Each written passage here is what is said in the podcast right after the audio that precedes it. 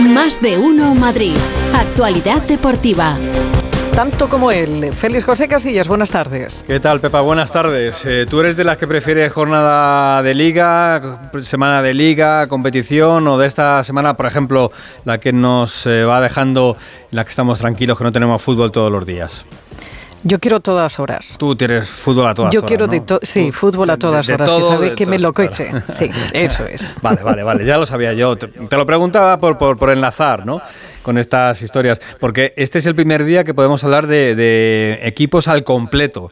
Eh, después de la vuelta de todos los internacionales, que ya sabes que los jugadores están repartidos por todo el mundo, pues ya podemos empezar a pensar en que estamos en un día normal de fútbol, habitual. En mañana comienza la jornada de liga, va a ser el partido entre el Alavés y el Granada, pero no viene mal lo de agendar un poquito, ¿eh? porque con tanto fútbol de selecciones la gente se despista y ya no sabe ni cuándo juega su equipo. Yo lo voy a recordar, ¿vale? El sábado a las 2 de la tarde es un horario muy poquito habitual. Sábado 2 de la tarde en Vallecas, Rayo Barça.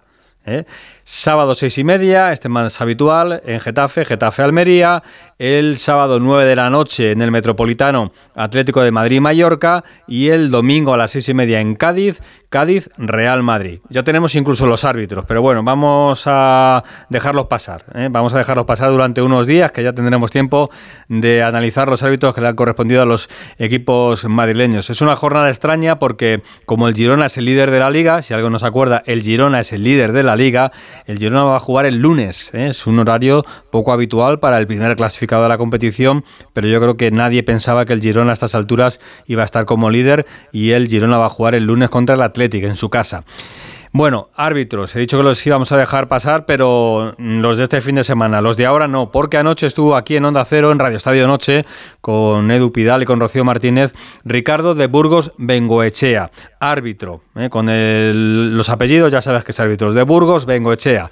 Bueno, pues este árbitro fue el que dirigió uno de los partidos más calientes de lo que va de temporada, ese Sevilla-Real Madrid en el Sánchez Pijuán con un penalti no señalado a Vinicius de Jesús Navas y con mucho enfado del Real Madrid, especialmente de Carlo Ancelotti, ¿no?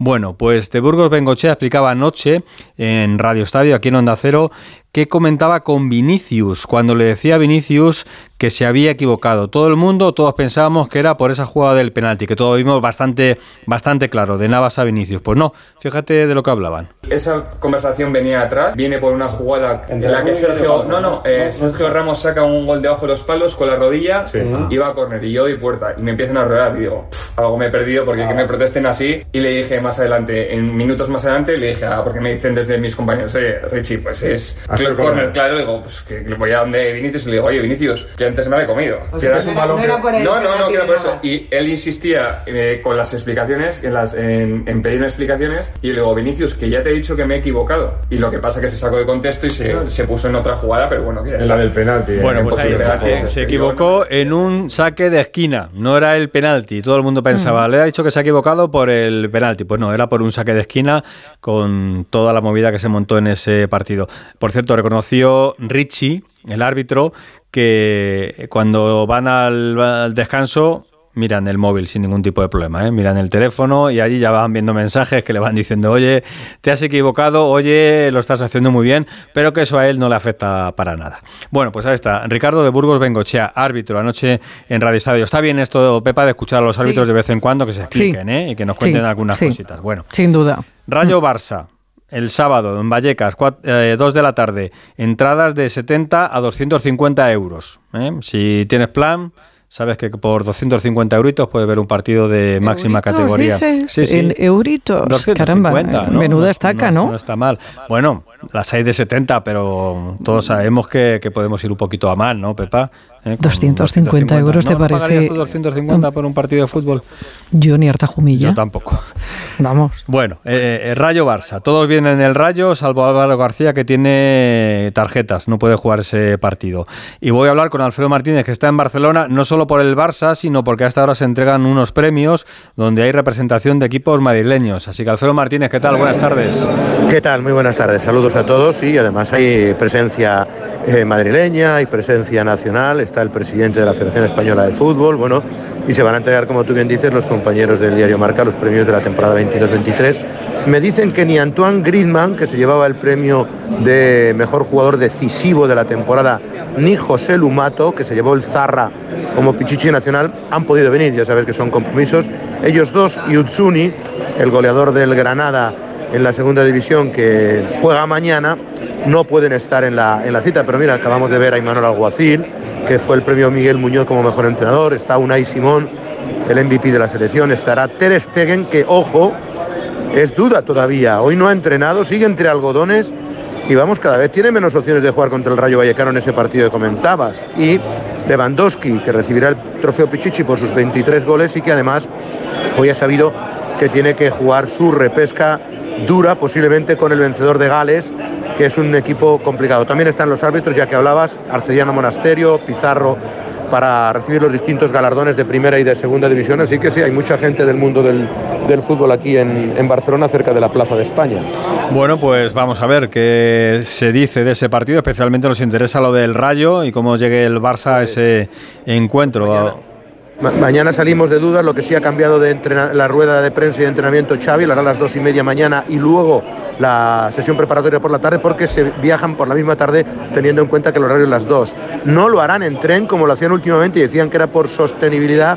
Yo me imagino que también el tema de la huelga habrá afectado y cogerán un vuelo charter mañana por la tarde para llegar a la capital de España.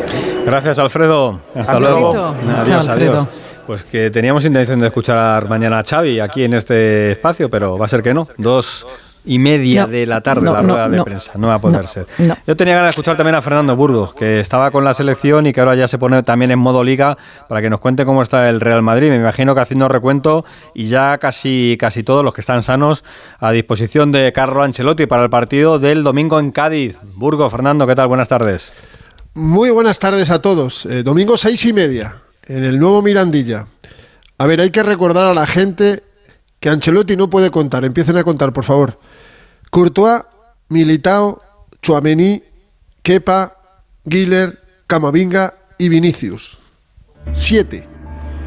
Recuperados, pero de esa manera, porque han estado fuera del equipo más Ceballos que Bellingham, tanto el sevillano como el inglés. Hoy Bellingham ha entrenado sin problemas en ese hombro derecho. Ha sido el antepenúltimo entrenamiento. Quedan dos, viernes y sábado. Ceballos, que lleva más de un mes fuera, después de otra lesión muscular durísima en el muslo derecho. En principio también, debería estar a disposición de Carlo Ancelotti. Y las buenas noticias son que Rudiger, Álava y Modric se han entrenado sobre el césped después de los compromisos internacionales. Rodrigo ha trabajado en el gimnasio, de Valverde no tenemos noticias. O sea, para mañana todos a disposición, todos los que quedan sanos, menos siete. O sea, mañana Valverde a las 11 de la mañana, que es el entrenamiento, mañana viernes entrenará ya con el resto del grupo. ¿Cómo estarán estos dos, tanto Rodrigo como Valverde?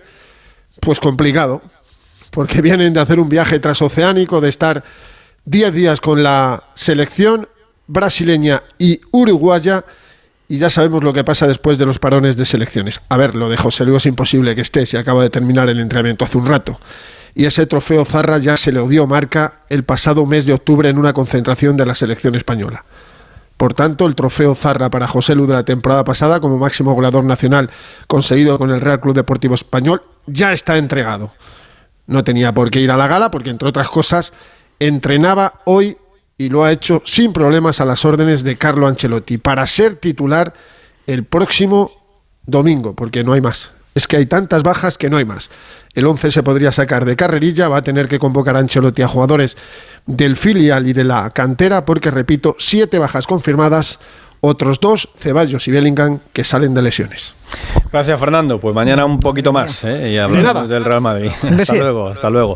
Eh, hablaba Fernando de, cómo afrontan los equipos estos días después de un parón por selecciones. Algunos lo llaman ventana de selecciones. A mí me parece más correcto decir ventana de selecciones que parón por selecciones porque los jugadores realmente no paran. Pero bueno, para la competición, ¿vale? Entonces, en esa ventana de selecciones hay equipos que cuando vuelven pues eh, lo hacen de una manera espectacular, no les afecta, pero hay otros equipos a los que les cuesta volver a recuperar el ritmo. Por eso se llama parón, ¿no? Porque, por ejemplo, el Atlético de Madrid estaba sensacional antes de este parón. A lo mejor le ha venido mal al conjunto rojiblanco. Y de eso hablaba ayer con Alejandro Mori y Marcos Llorente. Con ganas de, seguir la línea que, estamos haciendo estos últimos partidos. Eh, sí que es verdad que los, los parones son difíciles porque bueno, la gente eh, se va con, con las selecciones, eh, en cada selección hay, hay otro fútbol. Es como un poco raro volver a conectarse, pero en eso estamos trabajando y pues esperemos que, que, todo siga igual porque viene un mes bueno, importante y que queremos hacer las cosas bien como cuando tú vuelves de vacaciones, que, el primer día pues estás ahí, que, pero claro, te pilla un equipo que está concentrado y pasa lo que pasa. Suele haber bastantes sorpresas cuando eh, se incorporan los eh, jugadores después de un parón de selecciones y hablamos de un Rayo Barça, por ejemplo, que podría ser, aunque el Rayo últimamente al Barça le tiene comida la moral aquí en, en Vallecas. Eh, por cierto, sé que te interesa mucho, todo bien. Bajaron las temperaturas, pero disfrutaron los abonados del Atlético de Madrid de esa experiencia que se llama Eco Camping ¿eh? para que lo sepas, Eco Camping. Además le montaron cocinas, le montaron un conciertillo, bueno, estuvo, estuvo bastante bien. Entonces no es un camping. a ver, era el... ¿Con estufas? sí, tenían también ¿eh? un calorcito, claro, claro, es que la temperatura bajó. En la tienda de campaña luego se tumbaron en ella eh, Llorente y, Coque, y la verdad que tenía muy buena pinta, con una alfombra de estas que utiliza este Rodríguez para hacer yoga, estaba bastante, bastante bien, bastante cómoda, y les pusieron absolutamente de todo Así que bueno, eh, no, no, han estado como los alpinistas en el Himalaya, ¿eh? han estado bastante, bastante ¿Y ¿Lo han hecho simplemente era un, no sé, una acción comercial o qué es? Sí, sí, sí. Era, una acción comercial, ¿no? De la empresa que patrocina los coches que se entregan a los futbolistas del Atlético de Madrid y que allí montó todo este sarao. Bueno, interesante, sobre todo para los que estuvieron pasando una noche en el Metropolitano, ¿eh? que es un sitio pues, eh, pues llamativo. Está, está, un poco eh, retirado de la civilización, podemos decir, no el centro del campo, pero bueno, ahí está, ¿no? Ahí pasaron la, la, noche los seguidores del Atlético de Madrid, estuvieron en el acto de presentación, pues Simeón, estuvo Coque, estuvo Saúl, Mario Hermoso, fueron los jugadores del Atlético de Madrid, pero ellos ya se marcharon luego,